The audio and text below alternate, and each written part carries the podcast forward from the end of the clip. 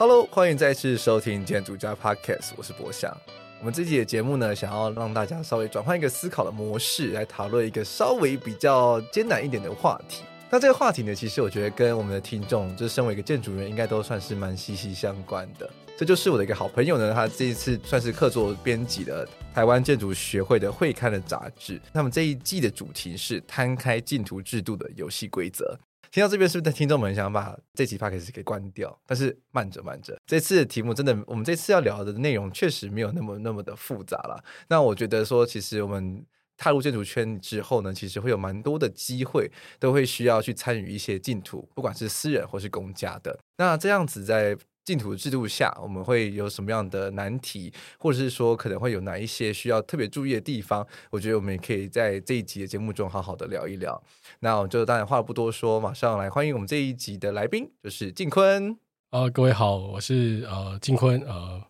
对啊，偷偷打一个广告啊！我们目前是台湾住宅金融奖协会的秘书长哦。然后国际净土要在三月十九号办颁奖典礼啊，希望大家啊抽空可以看一下啊。哦，对，其实进坤他自己也是一个非常算我虽然算是全能的人吧，就是也在新媒体这一块投入了很多。他同时现在也有在做 TA 的他们的 Podcast 节目的主持人。那他自己呢，从有时候闲暇之余呢，也会去帮很多不同的机构去做一些建筑论坛的，算是文稿的整理。那他自己，他这一次呢，也就是算是接下了这个重责大任，来当做这一期杂志的客座编辑。那如果大家可能会觉得这进坤这个名字或者他的声音很耳熟，因为其实进坤也是我们节目的算是老班底了吧？他现在有来过两集的节目。那有一集呢，就是从疫情中思索新的居住模式。那这集的话，应该是跟 TA 杂志合作的一个一集节目。那另外的话，就是在 EP 三三的时候，我们也有在对谈过建筑奖的困境还有矛盾。因为毕竟静坤他也算是一个媒体人，所以他就算是给了很多很犀利的意见。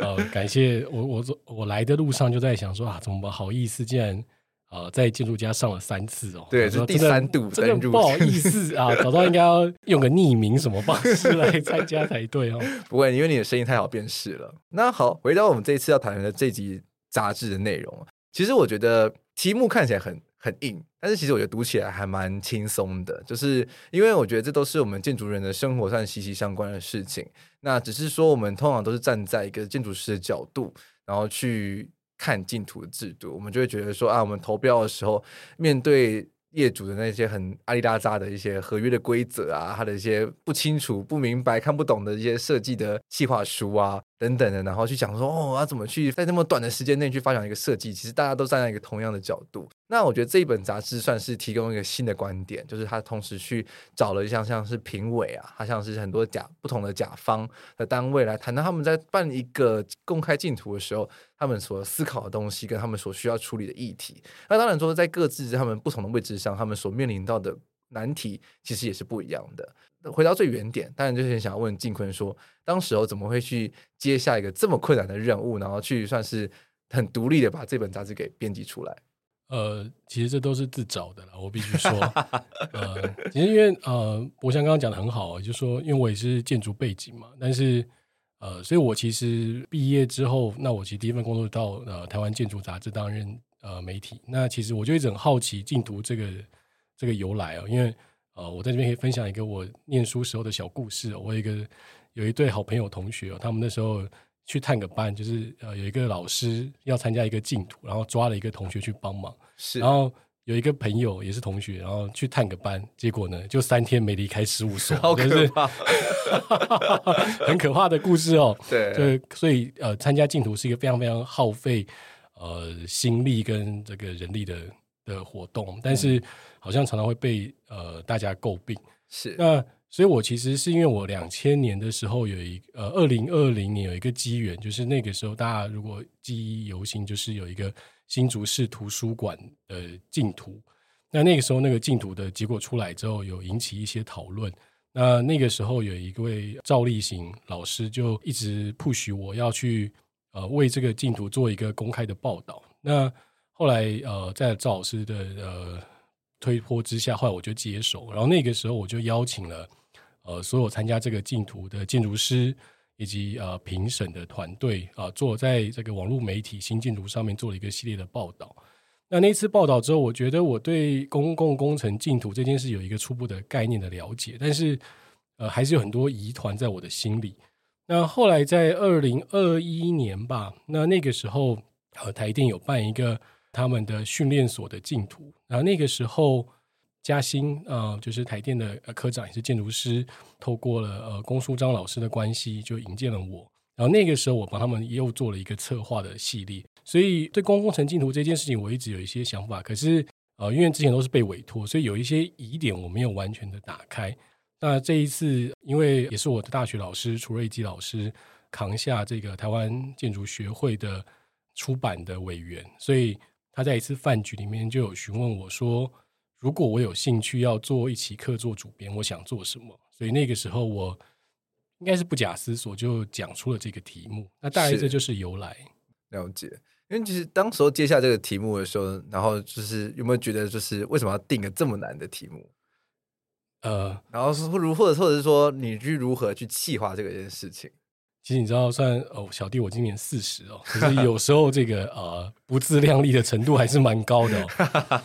那那个时候其实讲出来之后，其实老师有给我一个建议，其实是相对来说比较容易达成。可是我评估之后觉得，呃，这个方法或这个策略，我觉得跟我的。心中的蓝图有一点距离，OK，所以后来我就回去自己想，之后我就呃，如刚刚博翔所说，就把建筑人在公共工程净土里面可能扮演的角色，呃，拆成了大概三个部分，然后来进行策划。是因为就变成说是有 PCM 嘛，然后有甲方，然后还就是还有评审委员，那这算是在第一个部分的时候去呈现出不一样的角色。其实那时候刚刚想出来的，其实我还蛮天真的，因为我我本来想说，哎，这样子其实应该蛮好，因为但是我自己这几周在想，就觉得我太把自己的角度 focus 在建筑人身上，因为其实建筑物或者这个整个工程，其实建筑人只是扮演一个很小的一个角色，嗯，但那个时候我都想说，如果说整个流程都是专业的建筑人，那会不会有一个更好的愿景出现？所以。呃，我就先邀请了这个呃徐昌志老师，那个时候他是呃新竹景观总顾问，对，然后谈怎么样可以做一个好的整个大格局的一个规划。嗯，那再我就又找了这个徐博元、徐博元跟这个郭恒成两位金融师是担任这个 PCN。那为什么我会找他们两位来写？其实是因为很多时候公共工程我让人诟病，是因为业主方他其实。有需求，但他不知道他的需求怎么量化，或他的需求要怎么被达成。那其实 PCN 的宗旨就是呃，专业团队协助业主将他的需求合理化，或者甚至有一个更长远的格局的方式来制作。对，那这所以这是这两位这两组人嘛找。那第三组我找了台电，那找台电，因为当然刚刚前面有提到，我跟嘉兴呃之前就认识，那我也知道台电这几年一直在试图想要。呃，做一些改革跟调整，那这个角度就在于说，因为台电他们因为有非常非常多的工程在每年要进行，所以他们里面有非常专业的团队，有建筑师、有结构技师、有大地技师都有，所以他们这样的专业团队会做出一个什么样的，然后他们会担任什么样的甲方角度，会制作出什么样的报告书？嗯、我觉得这个经验应该要分享给对这个议题有兴趣的人。是，所以这几位就组成了我的第一 part。嗯，但是我必须要在这边 很诚实的讲，这这一 part 里面有一个缺憾是我在这一期没有达成的。嗯哼，就是我想有一题是问我说，哎，那这个呃公共工程净土的制度是怎么来的？其实这件事情我到现在还没有很清楚。我本来是想要找一位学者帮我完成这件事情，但是因为这个议题真的太大了，哦、所以这个学者就告病跟我说他 解不出来。对。因为因为因为老实说，呃，其实公共工程竞图，其实我觉得两千年就是采购法之前跟之后是一个很明显的分水岭。对，也就是说，如果大家可以回去爬书一下什么叫做宜兰经验哦。OK，宜兰经验这件事情基本上就是没有采购法，所以他基本上就是陈定南，嗯，他想要帮宜兰重新做一个国土的规划，然后他就去找一个他觉得最棒的团队来帮他规划，然后。委托这个最棒的团队，就不止规划，还直接实际的执行，然后呢，再广纳各个好手来加入。是这件事情，在今天的台湾绝对是犯法的，哦，因为你一定要先上网公开招标，对，遴选团队，组成委员去审查。但是当年，呃，因为没有采购法，所以是可以透过这个计划来执行。哦，所以这个是一个完全不一样分水。但是我也可以知道，我也可以理解为什么会推动采购法，因为我们要参加 WTO 嘛，我们必须要公开透明。嗯、那同时在两千年前，呃，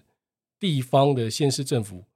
因为公共工程或者是这种呃建筑工程案，它的金额都很庞大，是那涉及的利益其实很高，所以确实会有一些是采用了一种嗯相对来说比较不合法的方式在委托进行。对，所以透过采购法是可以遏止这一些台面下的交易的竞图。嗯哼，所以我觉得采购法是一个两面刃了。嗯、所以，但是这篇文章一直没生出来，所以我也没办法得到一个很完整系统的反省。这 maybe 是我下一次的计划。我觉得这蛮蛮蛮精蛮深刻的啦，因为其实其实毕竟我们虽然说每一天都其实都算是脚都踏在采购法里面，但是从来没有去意识到或者是去尝试了解说，到底这这件事情是怎么而来的。那我每一次去参加公共工程的时候，其实我们身为一个建筑师，我们其实。也很常在算是骂各种不同的单位，我们私底下骂甲方，我们私底下骂评审委员，我们就是对很多很多的不同的层面上都觉得说啊，对我们建筑师来说，其实都不太公平。那其实这也总归回归来讲的话，其实也是在整个法律的制定上面的时候，其实现在回回想回看来说，还有很多可以改进的地方，但是就好像就迟迟的没有再往那那边去迈进。但是我觉得这看完这一本杂志的时候，其实可以看到说。每很多不同的委员或者很多不同的人，他们在这个大的体制下担任不同角色的时候，其实都有尝试去做些什么，然后去尝试做到一些不一样的改变。那也是希望说，就在未来的公共工程上的一些净土规则上有更多的可行性了，对啊。那但我必须也老实说，就是在这么多的制度的的发生下，或者这么多案子每年这样子不停的招标之后，其实。总是会有因为一些特例的案子的时候，会让未来在竞图推动上好像又变难了一点点，就是对于我们建筑师的难度好像就不停的又增加一点。因为我觉得，呃，其实我觉得，呃，有些时候这个问题，我后来回想，就是说它还是来自于一个信任的机制，就是你到底对彼此信不信任？我觉得这个还蛮关键。那像刚刚讲完第一趴之外，其实我们第二趴就是评审，也就是。其实现在相对于过去来说比较公开，因为其实呃，博翔或者是有参与公共工程进图的呃建筑师或团队都知道，以前其实不太喜欢公布评审名单，因为很怕公布评审名单之后，呃的委员会被收红包啊，或者委员会有什么样子的事情，所以会喜欢匿名。对，可是后来发现，其实匿名反而更可怕，因为匿名就就。那个怎么被收买，什么完全都不知道，所以这几年才开始呃开放这个评审的名单哦。那所以我们这一次第二 part 其实就邀请了呃三位不同现在不同身份的建筑师学者或景观界的老师呃来谈他们担任评审的呃怎么去评审一个好的案子。那我觉得这件事其实是刚好跟第一 part 可以对比，是你可以感受到其实评审。它有它的局限，也就是评审基本上就就着这个甲方提出的需求，然后他以他自己的专业跟观点啊来提出选举，所以它的框架就仅限于甲方提的需求以及有多少建筑师来参赛。对，那对这些评审来说，其实最大的难度在于说，他们选这个作品要。怎么给这个赢的作品一个理由，是他真的赢了.我觉得这个是评审中除了我们所谓什么公平、公正、呃公开之外，我觉得最大的难处。嗯，是，我觉得这也很难的地方，是因为很多时候，其实，在流程上，其实并没有像呃表面上看到就是这么的完善啦。就是我们其实给一个评审的时间。很多时候可能都是他们的会议前几两三天才拿到报告书，每个人报告书就神秘的厚，然后可能有时候可能五组或者是可能十组的设计团队中，你要怎么样快速的去过滤过每个人他们的设计的思考，然后或者是说在会议当下，就每个人可能就有十几二十分钟或半小时的时间，然后去过滤过那么多的内容之后，在当天决定说好第一名就是你这样子。其实我觉得当评审其实也不是件那么容易的事情诶。所以，呃，像我们这一期访问张叔的时候，他就有提过，啊、呃，他很多年不参加评审，所以他有时候去参加一个评审，他就会觉得，哎，这个氛围怪怪的，哦、好像是大家都已经鼠疫或某一位或什么样的状态，那他就会觉得愤然离席，或他后来就不再参与哦。那我觉得刚刚博翔谈的很正确啊，就是其实很多受访的建筑师都会跟我说，呃，他们其实有时候觉得他们比评审更了解这个基地，更了解这个需求，是。就因为其实评审他们就是领一个出席费，然后可能在很短的时间内拿到报告书去看。那所以在这一块，其实我们与其怪评审，我们其实更应该要对甲方来提出更高的要求，也就是说。甲方有没有在针对他们自己的需求，邀请评审先去看基地，然后先了解他们的需求，让他们知道他们需要什么，然后才去做评选。嗯、是。那如果有做到这一块的话，我觉得相对来说，呃，选出来的作品会比较符合需求。嗯哼，对。那是。可是基本上，其实，在甲方来说，大部分甲方其实不具备建筑专业背景的时候，其实他们有时候会害怕，因为嗯，台湾基本上还是以这个呃防弊为主哦，所以大家还是会担心说，哎，我如果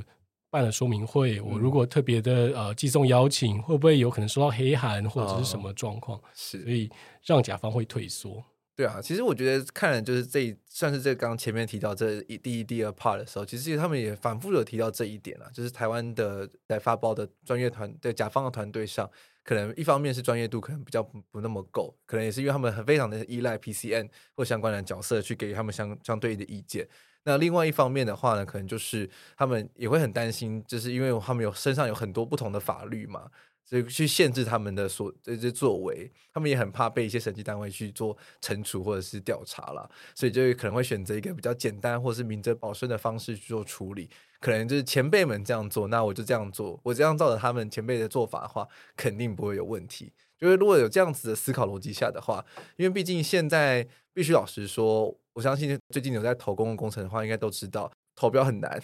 报包很难。我要找厂商也很难，那就变成说我们建筑师压力在每个阶段都变得很大。对啊，这真的呃很难呢，因为其实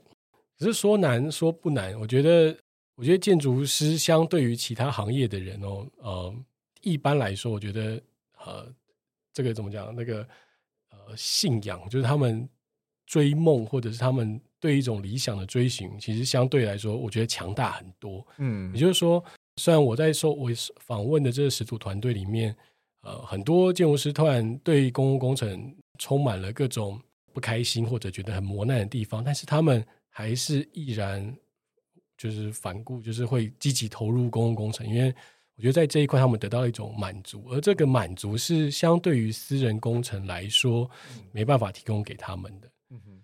我觉得这部分的话，就是我们身为一个建筑人，其实我们在学校的时候很常会讨论的是所谓的公共性吧。就是如何去对大众啊，或者是对比较多数的人民是有福祉的，而不会是在很单纯去设计是否一个某某个人的建筑物这样子。所以我们因为毕竟我们在设计操作上，我们也很喜欢去讨论很大的空间啊，很复杂的机能，然后是让很多人可以同时去做使用，然后我们就会。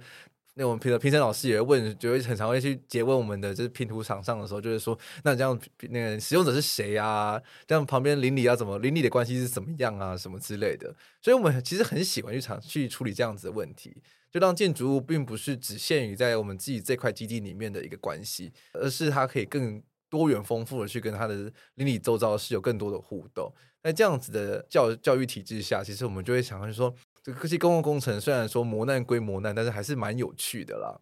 所以我觉得这根本就是一个史上最大的骗局哦。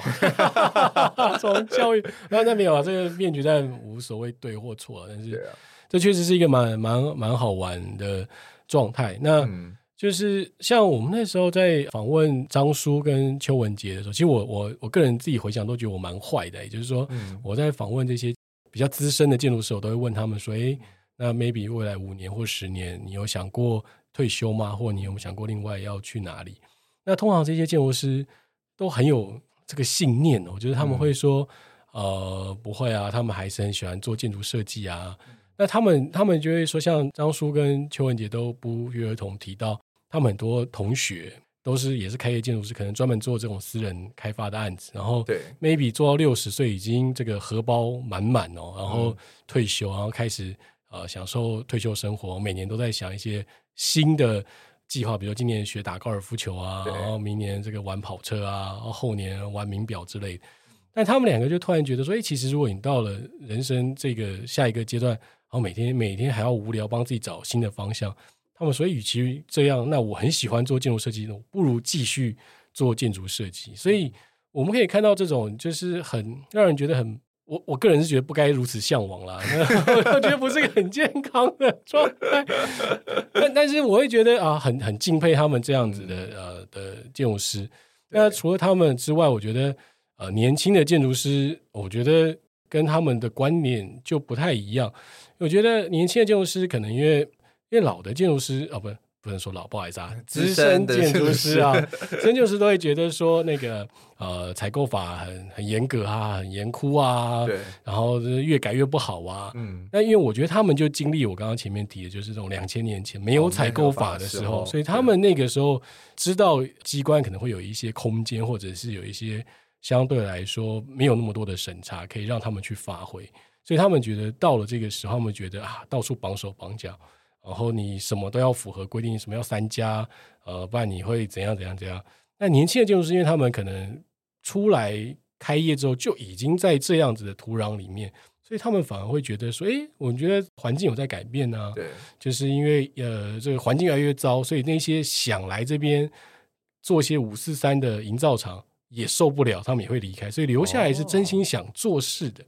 那。所以他们反而会觉得，哎，其实有越来越改善，而且越来越觉得说，他们的设计会更贴近业主的需求，就是他们会更愿意在呃理想跟现实之间去找到一条平衡。对，就是这相对于我觉得呃前辈来说，我觉得蛮大的差别。我觉得，当然我我刚毕业的时候，我也听到那些老师说，哈、啊，觉得好像现在的呃年轻学子。呃，比较追求小确幸，比较没有这种大格局、大气候。但我觉得就是时代背景不一样，就是以前高成长的已经过了，现在你能够把一个小案子做得很好，做得很精致，然后满足业主的需求，我觉得这个也非常棒啊。我觉得这就是一个时代呃成长背景不同的差别。嗯，所以相对来说，呃，可能因为我也比较年轻啊，所以我个人喜欢年轻建筑师的这个呃想法。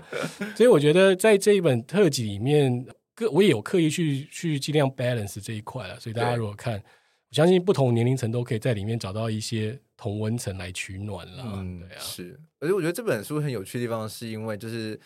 总刮了很多不同的面向啊，之后我们来谈就是公共工程这件事情，就顿时间会觉得说，哎，好像对于公共工程又有更进一步的理解了，就是可以去同理在每个不不一样的角色上，他们可能会去思考的事情。那像是我们刚刚提到说，在第一、第二部分，它其实就是找了评审委员嘛，然后 PCM 跟中期规划。那为了帮我们一些可能比较就是还没有踏入业界的就是菁英学子们去补充一下的话，我觉得可以稍微大概的概述一下，就是。公家单位公共工程要发生的时候，其实前期有非常非常多的事情要去处理啦。那如果我们以基隆来为例的话，因为大家如果最近去基隆玩的话，就会一定有目共睹，说，哎，整个基隆港都变得不太一样了。那这些事情，这些建筑物、小建筑物要发生改变之前，其实会有一本就是所谓的前期规划或者总体规划这样子的先行的报告书，去编列说我们大范围的区域可能会有什么样的愿景、短中长程的目标等等的。然后，所以他们就会说，短程可能要先做什么事情，中程的时候做什么事情，长程做什么事情。有了这一本的先期规划了之后呢，下面其他的单位才有办法去做一些细部的，根据前期规划的那些经费啊，或者是他们的目标去做他们相关的案子，比如说可能港口的一些环境的改善，或者是他们这些旅游服务中心的建设等新建工程。等等的，所以就变成说，其实，在一个案子你到你手上可以做招标，你是想投标之前呢，其实业主他们其实也是经过一番的努力啦。那他们也是有很长的过程。那这这部分的过程之中，其实就还蛮仰赖专业的团队，像我们刚刚提到的 PCN 专案管理啊，或者是一些他们可能像是聘请学者来做一些前期的规划等等的资源，来让整个专案的未来的可行度或者是。呃，就是可操作的空间又更大，就是让让有比较多有趣的建筑物可以发生。那我自己是觉得这几年呢，就是在呃政治这样子轮转的状况下，其实我自己感觉都发局或者是相关的单位其实是更愿意去做事情的，而且就是像某一些县市，他们其实相对一点在建筑这一块的投入其实是蛮多的，就可以看到很大幅度的城市的改变。所以我觉得这一点都还蛮好的。因为呃，基隆市的市长嗯是台大城乡所背景，对，所以 前市长、前市长对前市长这样。那我觉得刚刚博翔讲没有错，就是我觉得基本上还是会需要一个很大的高格局，然后具有一个全面性的一个规划。但是呢，最后还是要落实到执行，所以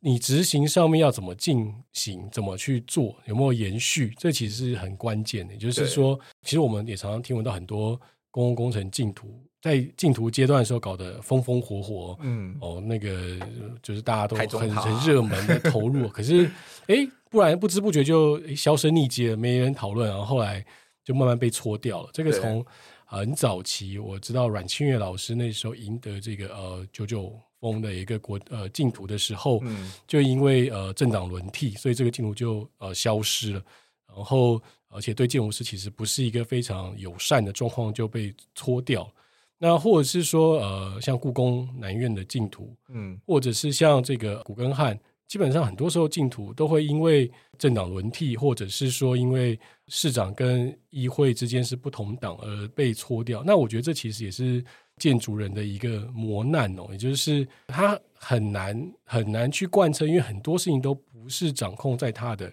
手上。是。那如果说要掌控的时候，像我们最近知道，像新竹，那新竹这几年其实变化的非常快速。那它可以变化这么快速，就在于说从新竹市市长。一路到他的公务人员，然后到他邀请的专家，其实是有点像一条边的方式在推动。嗯、那可是我觉得像这样一条边的方式，虽然很快就可以看到成效，可是呃，某种程度，如果这不是从这个土地很自然的长出来的话，其实我觉得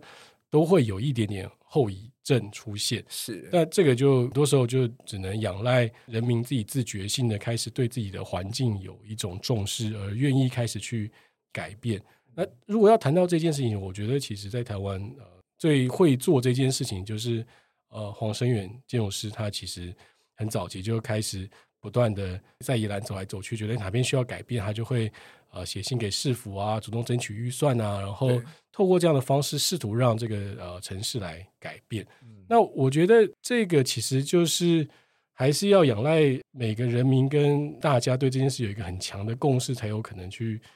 达成。不然的话，其实规划再怎么做，到底有没有落实，经费到底有没有下来，然后呢，政党那些有没有去，其实它都有非常非常多的变数在里面。那这也是建筑人最痛苦的地方啊！而且尤其建筑人就是在这个里面，这个呃，现在来说，其实就是相对来说设计费不高，然后呢，呃，就是一个不会拿来宣传的，可是却要背负很多很多责任的一个专业身份的一个怎么讲？国吗？对啊，因为就是如果大家有去了解过像日本的他们一些发包的政策，跟他们一些就是建筑整个产业的一些体制，或者是美国的的一些体制的话，就觉得说，其实台湾的建筑师的责任相对起来是非常非常高的，而且我们同时还要去负担监造的责任。那这一点其实，在国外相对起来是比较没有这方面的问题，就是应该说他们不需要去负责这个部分。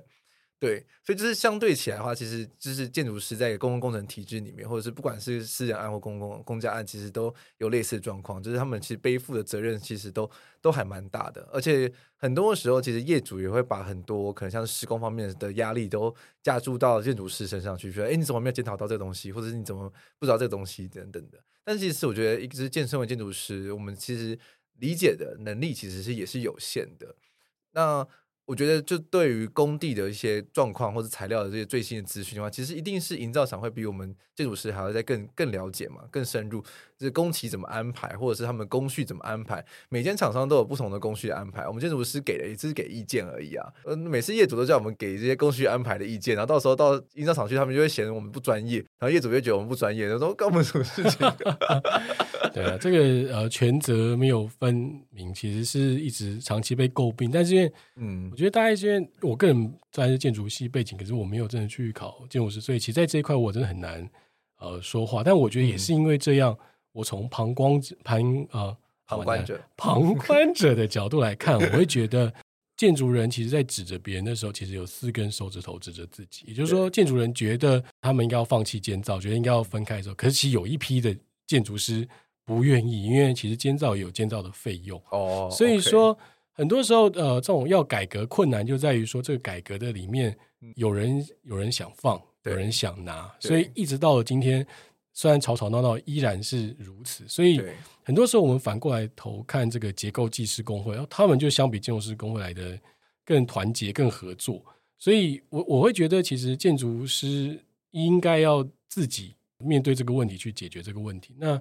刚刚呃，我想谈的那一块，我其实刚好我觉得可以分享一下公共工程跟私人呃委托案之间的差别。也就是说，这一次 focus 在公共工程而没有谈私人委托案的一个原因，是在于说，其实私人委托案它其实就是私人业主直接找你委托进行嘛。那其实对年轻建筑师来说，你如果没有富爸爸，或者说你如果不是很善交际的人，其实你很难去取得案子，因为建筑案其实它的那个造价是非常高的。如果说我对你没有信任，我对你不认识，我为什么要把我的这个投资放在你身上？这是一个非常非常非常高的。如果你设计错误，如果说你的评估错误，那我不就是血本无归？所以，所以这对年轻建筑师来说，其实是一个入门的很大的一个坎。那公共工程因为透过采购法上都必须要上网招标，所以你只要。呃，符合它的基本门槛，你都可以参与，所以你的你是有机会被评审看到能够参加。那相对来说，这就是门槛的不一样。那再来是说，刚刚有提到呃，这个责任归属，虽然有有建筑师觉得啊，这个公共工程的审查非常非常的繁杂什么，可是也有年轻建筑师认为说，哎，其实反而是好事，因为都有白纸黑字，所以说。只要我在这件事，我觉得我不认同或什么事情，其实它都会归档。所以之后如果真的发生什么状况，我们都可以爬书。可是，在私人工程里面，嗯、很多时候，呃，业主方他跟营造厂就同一间公司，因为呃，他自己的案子他自己盖，所以建筑师有时候在这里面，他就真的只是纯设计而已，所以他也没有办法真的发挥到建造的功能。他可能就是因为可能 maybe 甲方为了要赶快盖，或者甲方想要呃赶快销售。我甲方觉得，诶，呃，这边的量要怎么样调整？其实有时候，因为营造厂也是他们自己体系的，所以建筑师反而在这里面没有太多说话的空间。所以反过来说，其实公共工程相对于私人委托案，我觉得在这一面上面也有蛮大的不一样。嗯，而且他对建筑师的养成来说也比较有一很好，因为也就是说，做私人委托案的建筑师，他基本上只要做设计，对，他其实也不知道这个发包他要怎么。拟定这个预算书，因为可能都甲方拿到你的设计图之后，他就直接找营造厂就估价就解决。对，所以这一件事对负责私人委托案，他其实也不太熟悉这个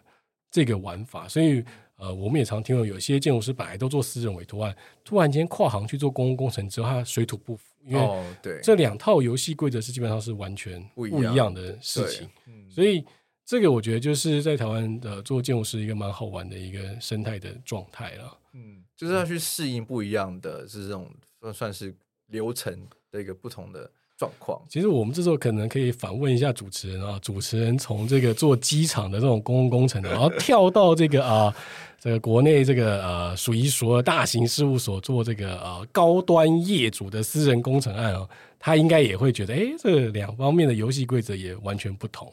其实我觉得，因为尺度差不多，所以对我来说，其实我比较没有所谓适应不良的问题。嗯、那呃，复杂的程度也差不多，然后业主烦人的程度啊，不是，应该是说，就是都还是有很多需要讨论的空间了。可是私人的业主会不会啊 push 你的反而比较快？他会很急着，因为毕竟是科技相关的厂房厂办嘛，所以这边说他们会有很紧的时程，就跟我们之前就是。投机场公家案的时候，因为毕竟那时候是总体规划，就是整个期程上来是慢很多啦。就是我们那时候还可以就是天马行空的慢慢想啊，慢慢规划，找很多顾问啊，好好的检视，然后各个面向去做 simulation，那叫什么模拟，然后去检讨，然后去跟业主讨论说他们的目标到底是什么。那到我们现在私人的案子，然后他的目标就是很明确，他就是要多大的一个土地去盖多少的厂房，然后就是他们要什么样的容量，然后他们就是相关的这些设备啊什么之类，就是相对起来其实会很赶啦，所以就变成说转换上的话，就是一个是会是一个比较 chill 的心情，就是啊、反正就是我就慢慢做这样子，然后到现在这个呃科技厂房类的东西的话，就是会变成是一个比较急促的状态，就是。可能每一周都有一个新的 milestone 需要去达成，那可能我们呃，我们可能从去年一月，其实我们现在的案子还算是跑的稍微比较慢一点点，因为一些呃土地状况还要要处理。但是就是他们可能说两三个月时间要定设计，然后就可能一个月内之后设计定了之后，一个月内之后就要发包，然后可能就是。几月就要开始动工，然后几他们预期什么时候的时候，他们人员就要开始进驻等等的，所以确实在专案执行上的话，其实是推得比较快的。但是就就面上上的话，就是我们现在这边的话，也必须除了设计之外，也还是会有一些平面啊、细部的检讨，然后发包部分的工作的话，我们其实也是有去 cover 到。所以我觉得是两边的工作量，其实负责到面向其实是差不多的。嗯，那你目前做到为止，你觉得做哪一个比较有成就感？嗯，我觉得其实两个东西的成就感不太一样。就是在设计机场的时候，因为毕竟是，所以我其实我觉得蛮就可以回应到你刚刚前面提到说，一些年轻建筑师他们为什么喜欢做公家案，就是会觉得说这是一个为国家十年、二十年至至长远的目标去设定的一个呃，为了大众人民福祉的一个东西在做努力啦。那私人案子的部分的话，就会是觉得说比较 focus 在其实是学经验。对，是觉得说哦，我因为工作那么久，都还没有一个案子出来，因为公家案真有时候真的会蛮拖的啦。那私人案的话，相对学的比较快。那我想看看说，哎，一个建筑它从非常前期的开始设计开始，然后到它整完工的话，那整个整个流程会接触到什么样的东西？然后我我想参与看看这个样不一样的过程啦。所以当时候才会做一个这样子工工作上的 transition 的转换。我相信，嗯。就不问了，因为我觉得呃，成就感来自于两个部分呢，一个是精神上的哦，一个是这个物质上的哦。对，对，物质上的我们就我节目之下再来问博翔，就不好在这边问。但我觉得刚刚啊谈到这件事情，是因为我们延伸谈一下，我觉得私人委托案，我曾经访问过这个国内呃知名的建设公司的老板哦，然后我们私下聊天就问他说，哎，那这种事情你都没有想过找？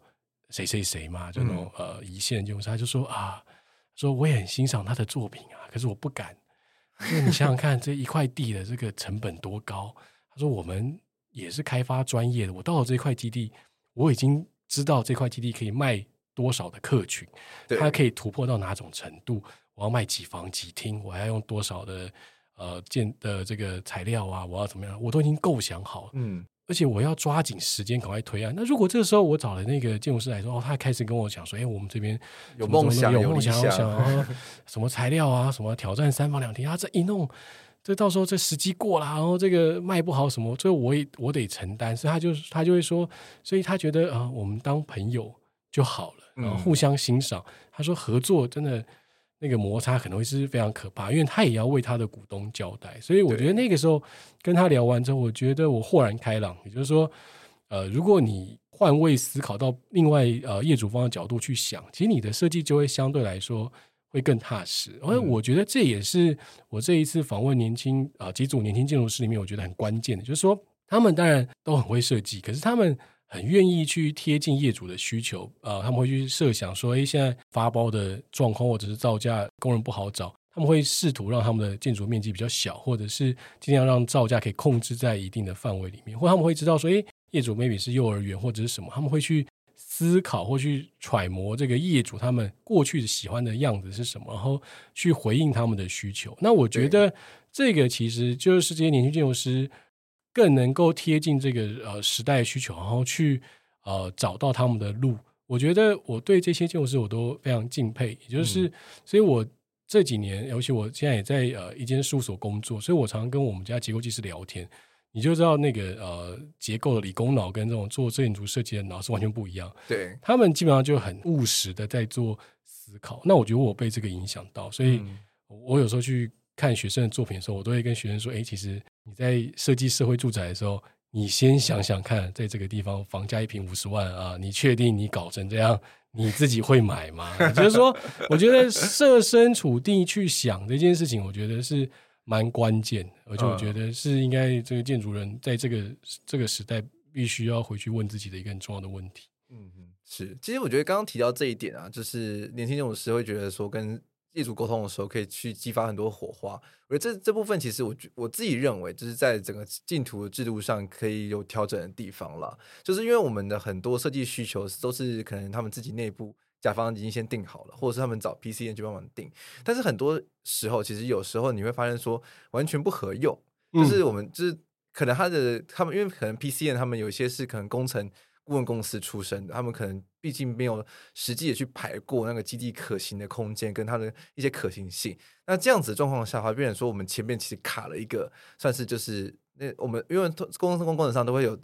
我们就是对说我们设计要去依循前一本报告书，只是这样子的问题，就变成说我们要去依循这个设计的规划书的时候，其实做不了啊。对，所以就变成说，建筑师很多时候就会变成说很苦手，变成说我们的设计时间相对起来已经很短了，但是我们又要去回头的去看看到底这块基地还有什么其他的可行性的时候，这种拿捏其实我觉得就是在投工过程中很比较相对起来比较磨难的部分。所以我自己认为说，假设我们在公共工程制度上有一些弹性的余裕，让我们设计时间稍微拉长一点的话，其实我觉得各地的工程或各地的设计其实都会有更多的可能性。我觉得这个问题，我在访问不只是在这十组的团队哦，就是前阵子跟其他的呃建筑师聊天，我们有聊到这个话题，就是说，我觉得在台湾最大的状况其实都就是这些制度刚设计的时候都没问题，可是好像。呃，这个资格都出现一些问题，也就是说，工程顾问公司来担任这个责任的时候，他们没办法发挥他们的应该达到的功效，反而造成很多的困扰。可是如果没有他们，甲方又没有信心，对，这时候要怎么解决？我觉得这个作为一个呃采访者，我也没有真的答案。但是我那一天跟这个呃前桃园市建筑师公会的理事长。呃，委托方建筑师访谈的时候，他就有提到说，说不定有一个机会是，呃，我不确定这个，因为他的建议了，我觉得蛮好，就是说能不能有可能不一定要 PCN，而是说每一个县市政府它成立一个专门的单位，这个单位就专门负责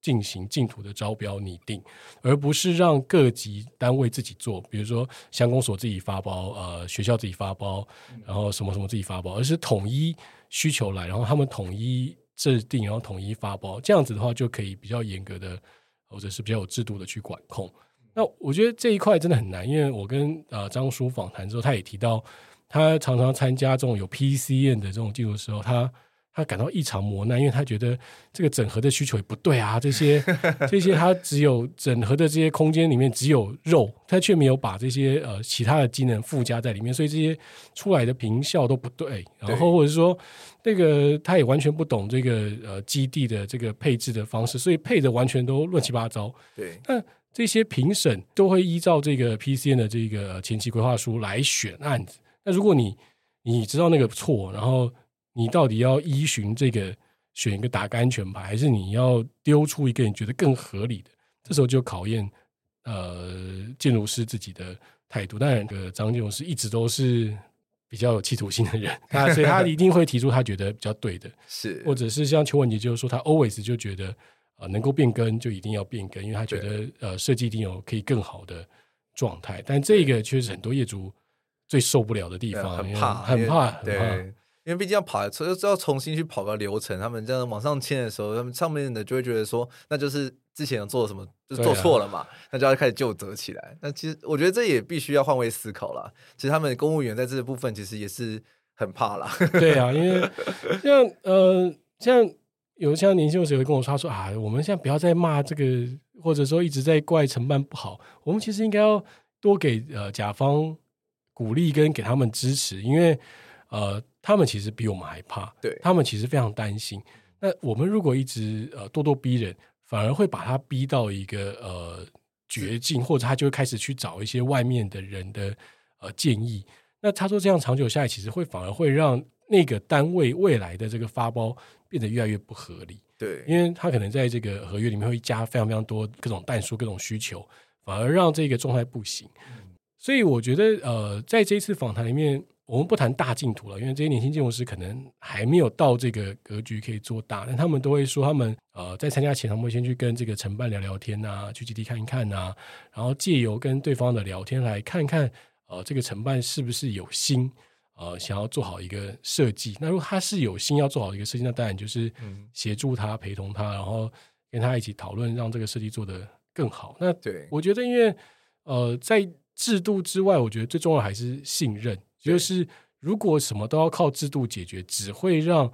这个制度越来越严苛。我我这边要岔开谈是，呃，我曾经在远东建筑奖那个时候有一届是跟成都一起合办，然后那个时候成都的这个呃评审有一位大陆建筑师来，那我就问他说：“诶，为什么我在成都看到的建筑都很野，就是呃这很狂放，然后很有生命力，可是在台湾好像看不到？”他就很明白跟我说：“他说其实。”大陆的建筑法没有台湾这么严格，也就是说，呃，在这种越民主越成熟化的地方，其实为了公平、公正、公开，你的法制会定得越来越严格。那所以建筑师的作品就会越来越精致。可是如果在他们这种地方，就是比较狂野的时候，你可以看到更强大的生命。他觉得这个是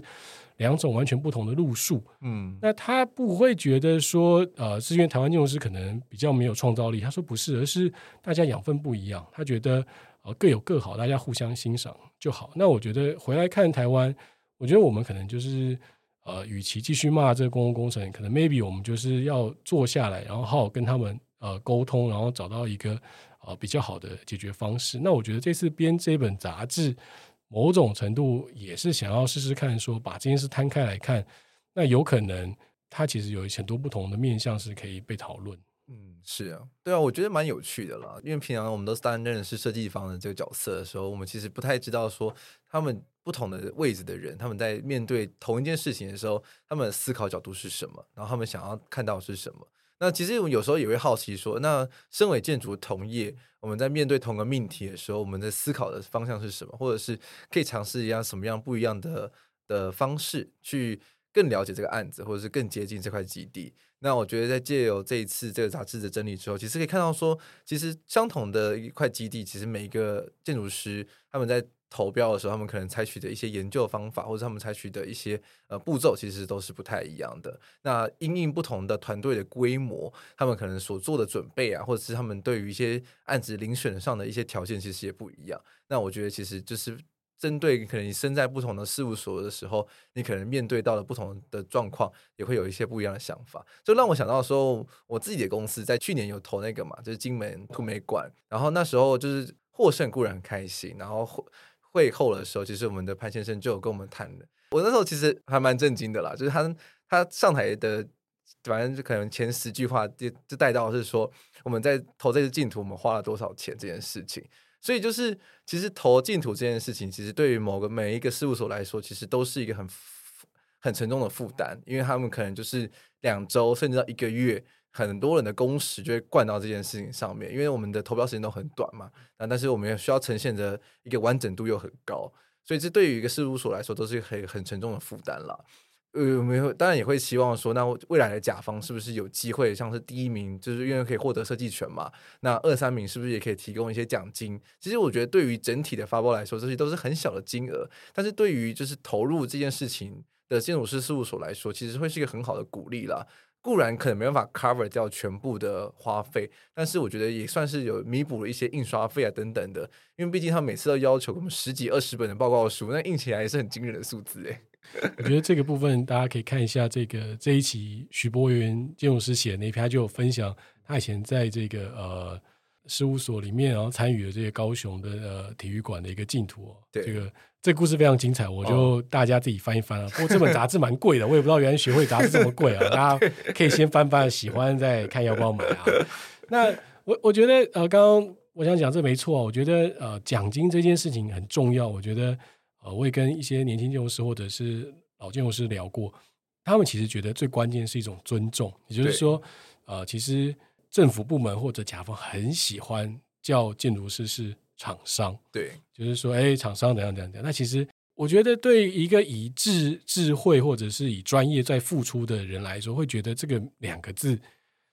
有一点点伤人啊，就是。很就是很不被尊重，就是你好，哎，厂商，哎，怎样怎样。那我觉得你透过给奖金的方式，其实某种程度是鼓励，就是告诉你说，哎，我其实真的很承认你的，真的做的很好，只是因为这是个竞赛，我们最后只能选一个。对。那再来是说，除了这个对参加的建筑师来说，另外一个好处是，其实一个净土里面哦，赢者全拿哦，输者什么都没有。那这个久而久之，大家一看到说，哎呀，这个比图，我打听一下啊，博翔要参加啊，谁黄生远要参加啊，邱文杰要参加，那我就不参加，因为我觉得太多强敌了嘛。对。那如果说因为有奖金，他觉得哎，好啊，那如果今天啊，他前四名有奖金鼓励，那可能前面有这三家，哎，我说明是第四名，那我就可以去投了。所以我觉得如果有奖金的鼓励，其实反而会让更多建筑师愿意去参加这个竞图。那我们要知道。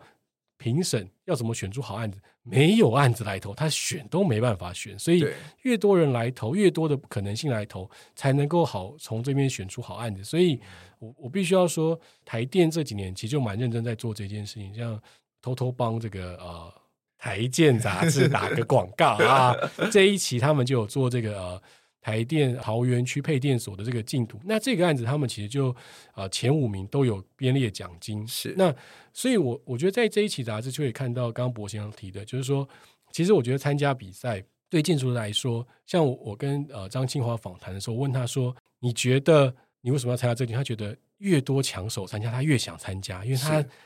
享受击败别人的这个快感，不然是我自己讲的啦，就是就是喜欢跟别人交交手嘛，然后切磋设计能力。可是，在台湾公共工程竞图里面有一个很大的败笔，就是他们可能是不想单子或各种原因，怕麻烦，所以呢，比完就比完了，赢的不知道自己怎么赢的，嗯、输的不知道自己怎么输的，然后就就出来了。对，那所以这种时候，久而久之就会开始有一些人他说啊，是不是这个评审里面 A 是不是不喜欢我的设计？哦，B 好像是比较现代主义啊，C 是不是怎样怎样？就开始有一些猜测。它其实都不一定，因为我觉得评审制度也有它的问题。可是你如果说公共工程愿意把这些竞图的题目都图面都公开出来，嗯、那其实大家就可以有公民说啊，原来 A 的案子是怎样怎样，所以它符合业主需求、嗯、啊，B 的案子怎样怎样。可是可能 maybe 说差一点猜错或什么原因，对啊，大家摊开之后，大家就可以开始比赛比计较，嗯、因为我觉得。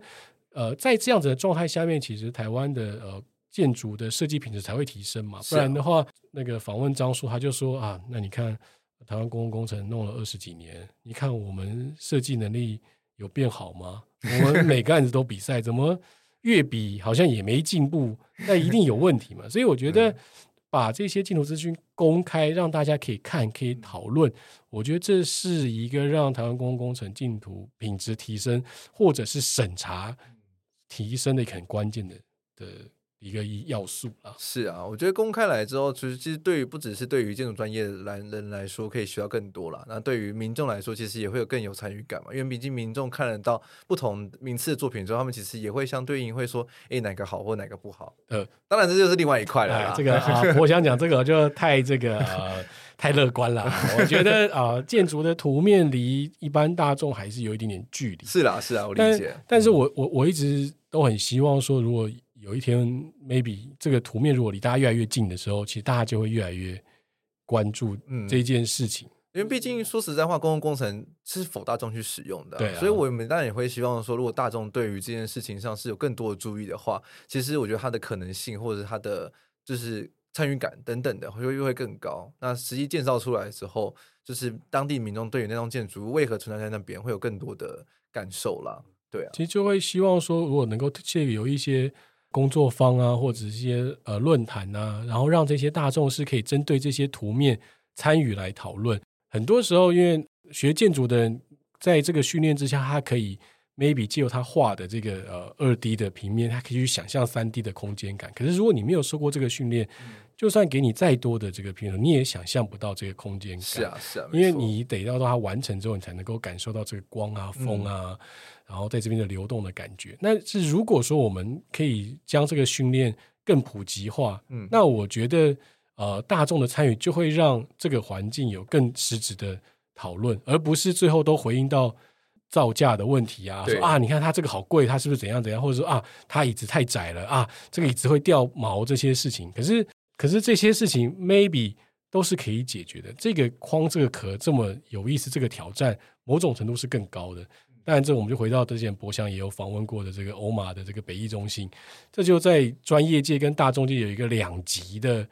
观点。对啊，没错。但我觉得我们应该是可以把他们两个揉揉到一个比较中间的位置。对啊。那这个其实也是甲方或者是这个公共工程呃主办单位他们可以去试图去做的这件事情。对啊，我觉得如果有这样子机会的话，其实我觉得公共工程一定会越来越好了。那我们我们必须要，我觉得身为一个年轻的建筑人，我必须要用一个比较乐观的方式去做结尾。我觉得虽然说每一个案子都很难很辛苦，我们当下的时候其实都会内心中会有很多的 murmur，但是我觉得看完，身为一位建筑专业人士，其实我们。看到自己的作品被落实、被盖出来的时候，我觉得那个感动的感觉应该都还是会很深刻的啦。我觉得这大家一定肯定也都是喜欢这样子的过程中才会一直留在这个领域中。我觉得这个跟爬山一样，就是爬的过程都很都很痛苦，但是爬到山顶的时候就觉得说哇，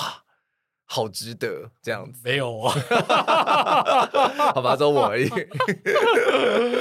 没有啦，我觉得呃。我我其实我不知道为什么那么多人这么热爱留在建筑里面哦，但是我觉得它它真的有一种很很微妙的魅力。但我觉得这个就是最大的问题，因为这十组团队里面都会说，其实我问他们说，哎，那你觉得设计的时间，呃，现在是 maybe 两个礼拜、三个礼拜，我给你一个月会不会更好？他们说，呃。呃，可能也不会好，因为因为一个月我也做到最后一天啊，两个月我也做到最后一天，因为设计没有做完的一天，可是你总有一天要交图，所以我觉得这一件事的拿捏，其实也是建筑师这个养成中很很关键的一件事情。你什么时候告诉你的设计到哪边就结束，你的预算到哪边，你的设计做到这边刚好符合这个预算，刚好符合这个需求，嗯、这件事情你要去拿捏。但是如果你做到离它。太前面就是，哎，预算在这，可是预算在终点，可是我其离其他前一百公尺我就停了，这样就不对，因为你就没有去靠近这个极限。对。那如果说你离开这个极限太遥远，那对业主来说那就很痛苦，就啊，你这个图我根本没办法执行。对对对。所以这个拿捏，我觉得会是建筑人这一辈子最大的磨难。我看着博翔的双眼炯炯有神啊，我看他应该为这件事情会不断的追逐啊。不会啦，我们我们 Let's see 啦，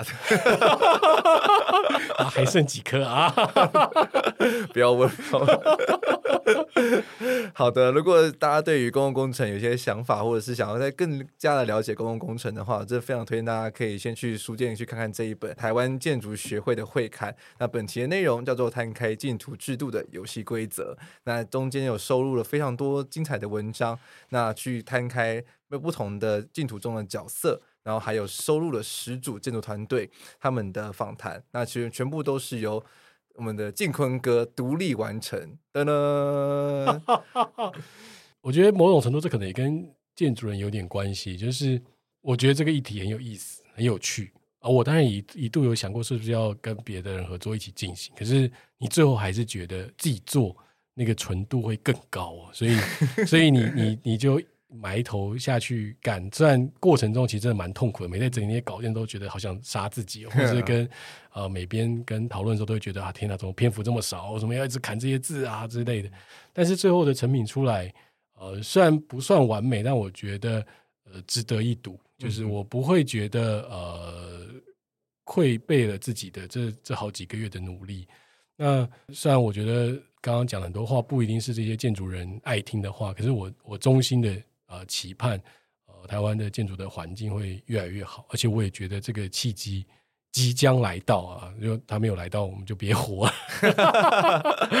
对，那那呃，那我觉得呃，我我必须要为台湾建筑学会打个广告，也就是说，台湾建筑学会其实是民国在呃四十八年吧，一九五九年就成立，呃，是很很资深的前辈成立。那他们那时候成立的的原因，就是因为觉得呃，建筑除了这个技术外，它还是有很多在研究跟这个呃专业知识之外的事情，所以他们办了这个学会。那我觉得这今年的这个呃这一届曾光宗理事长，呃，他有很大的格局，他其实对这个学会有很高的期待。那呃，我也希望如果大家对这个呃学会或对这个建筑界有期许的人，都可以加入这个学会，然后一起为这个环境做更好的事情，这样子。好的。嗯那我们这次非常谢谢静坤来到我们节目中，谢谢静坤，谢谢大家。对，大家希望有第四次啊！会的，会的，因为毕竟静坤是还是我们的建筑媒体的那个算是领头羊。对啊，是吗？我我这不都领头不都被干都被杀头？对啊，所以你写这个啊。好了，我们下次再见，拜拜，拜拜。